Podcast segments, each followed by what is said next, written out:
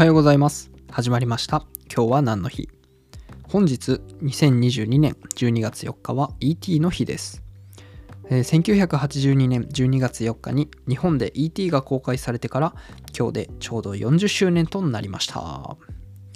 い。ということで、えー12月4日本日はですね ET の日ということになっております。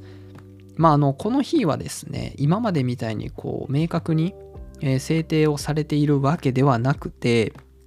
えーまあ、1982年の12月4日に ET が公開されてそれから40周年が経ちましたということで、まあ、ET の日というふうに言われております、えー ET とはですね、まあ、エクストラテレストリアルという略ですね。英単語の、えーと頭文字を取った ET 略になってます。エクストラは何々の外側みたいな意味を、えー持ってますよね。で、テレストリアルっていうのは地球のという意味の単語になるんですけれど、えーまあ、その2つを合わせると、まあ、直訳して地球の外からのみたいな意味になってきます。えーですが、エクストラテレストリアルで、え地球外生命体という、まあ、熟語になるみたいです。まあ、一方でですね日本ではあの最初にですね宇宙からの愛らしい訪問者というふうに、え訳されたらしくて、まあ、放題これだったら絶対ヒットしなかっただろうなと僕は思いますねあの、まあ、ET と、まあ、宇宙からの愛らしい訪問者どっち見に行きたいかって言われるとまあわかんないです。これは結果論なんで、ET でヒットしたんでそう思うだけかもしれないですけど、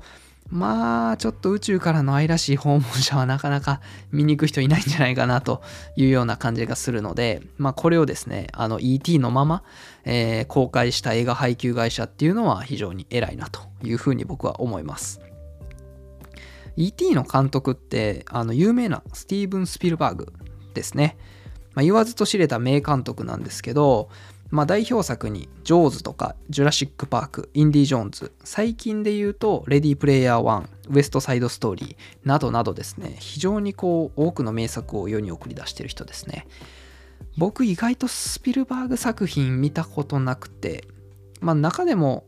何本かは見たことあるんですよ。もちろん「ジュラシック・パーク」とか「インディ・ジョーンズ」もそうですけど。でも結構好きだったのは「ターミナル」「キャッチ・ミー・フュー・キャン」も結構面白かったですね。まあ、ターミナルは抜群に面白かったですね。最近あのターミナルのあのモデルになった男性が、えーそれこそ空港で、えー亡くなられたみたいなニュースもありましたし、えー僕はね結構好きな映画の一つです。まあ、そんなスピルバーグ監督なんですけど、まあ、彼はユダヤ人なんですね。それに加えてディスクレシア、えーまあ、いわゆる失読症もしくは難読症、ま、学習障害の一種と言われてるんですが、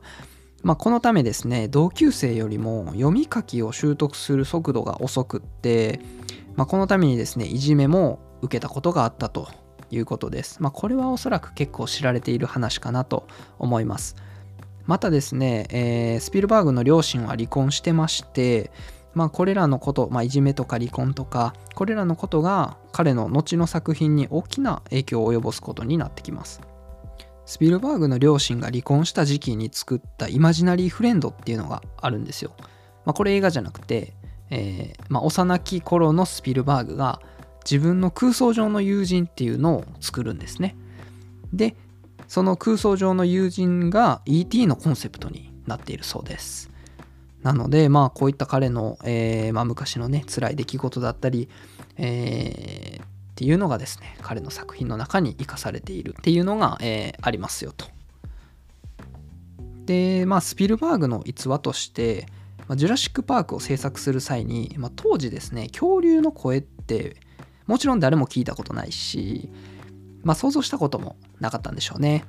えー恐竜の鳴き声を設定するという、まあ、これは非常に後の、えーまあ、映画史とかに残る大きな功績かなと思うんですけど、まあ、ティラノサウルスの声は犬ペンギントラワニゾウの鳴き声をミックスして作られたというふうに言われてます。あとですねあの亀の交尾音をえっ、とまあ効果音にして恐竜の鳴き声にしたとか、まあ、そういう恐竜がいたりとかもするみたいです。あとまあスピルバーグはですね自身の映画に、まあ、通行人などとして数秒間カメオ出演することがあるそうで、まあ、スピルバーグ作品をね見られる際はそういったところに注目してみても面白いかもしれないです時代を超えて愛される作品を数多く作ったスピルバーグ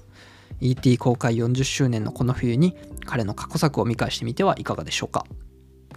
今日は何の日はその日にまつわる知っていても知らなくても得も損もしない情報を発信していきます取り扱ってほしい記念日やこういうジャンルの記念日を教えてほしいといった要望などがありましたら Spotify の方は Q&A 機能でその他のプラットフォームでお聞きの方はお便り各種 SNS にてお問い合わせください。それでは皆さん今日も一日いってらっしゃい。